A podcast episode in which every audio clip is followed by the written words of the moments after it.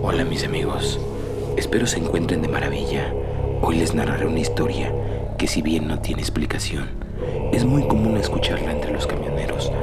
Disfrútenla y recuerden, si tienes miedo, enciende la luz y bienvenido a Relatos de las 333.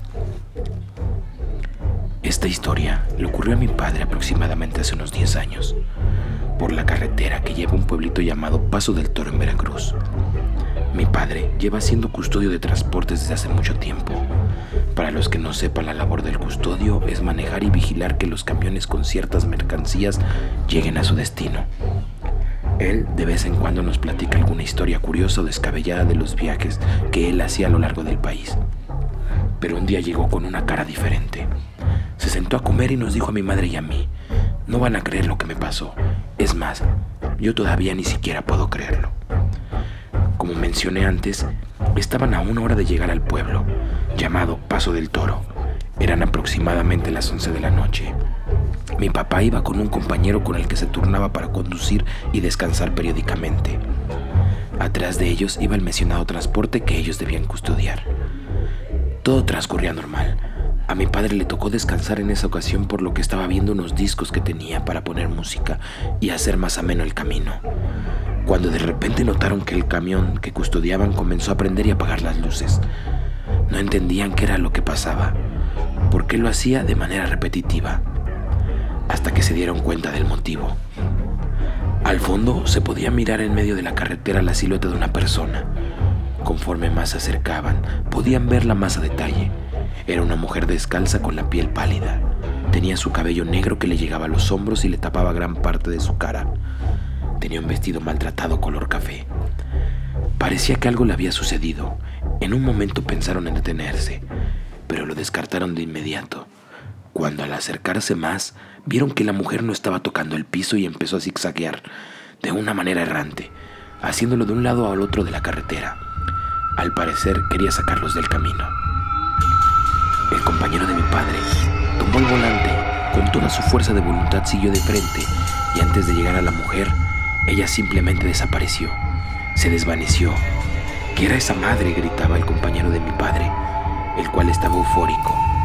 Mi papá nunca fue creyente de lo paranormal, pero en ese momento ni siquiera él podía explicar qué era lo que había pasado. Mi papá empezó a calmar a su compañero. Tranquilo, ya vamos a llegar. Su compañero empezó a llorar, pero no quería detenerse para cambiar de lugar. Llegando al pueblo, la euforia ya se había pasado pero seguían muy sensibles. Y más al ver que los animales del pueblo los veían pasar, sin quitarles la mirada. Perros, gatos, borregos, todos los animales se les quedaban viendo al auto. Entre los nervios de ambos, les aventaban cosas a los animales para que dejaran de mirarlos. Hasta que llegaron a un punto de descanso para camioneros. Ahí ya pudieron platicar con el camionero que también estaba con los nervios de punta. ¿Vieron eso? Mi papá intentaba convencerlos que lo olvidaran, pues solo estaban haciendo una parada rápida y debían seguir hacia su destino. Una mujer lugareña que les estaba vendiendo café les preguntó qué fue lo que les pasó y le platicaron. Cuando terminaron de contarle, la señora les dijo, si yo fuera ustedes, yo no me iría esta noche. A lo que ellos preguntaron, ¿por qué? La señora les dijo, la muerte está arriba de su carro, muchachos. Por eso los animales los veían así. Si se van esta noche, quizá no lleguen a su destino. Esperen la luz del día. Con los nervios que todos tienen encima decidieron esperar y descansar. Eran las 8 de la mañana cuando un compañero de otro servicio los alcanzó. ¿Qué pasó chicos? Yo creí que ya habían llegado al destino. A lo que ellos respondieron, que estaban cansados y decidieron quedarse a dormir. Su compañero le respondió, qué bueno porque en la madrugada hubo un accidente más adelante. Y efectivamente, cuando salieron del pueblo retomaron el camino adelante, pudieron ver los cuerpos a la orilla de la carretera, cubiertos con una manta. La muerte al final sí cobró la vida de alguien esa noche. ¿Habrán visto a la misma mujer? se preguntaron, pero no querían saber la respuesta, al saber que algo les pudo haber pasado. El compañero de mi padre duró mucho tiempo con el trauma, debido a la experiencia. Mi papá me platicó que la última vez que lo vio le dijo, no manches, chaparro, te juro que no puedo estar en la oscuridad, ni cerrar los ojos cuando me baño, al pensar que esa mujer se me pueda aparecer de nuevo. Por el contrario, mi padre lo guarda solo como una anécdota a la que simplemente no le puede dar explicación.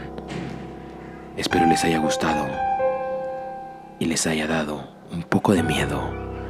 Hasta la próxima, amigos.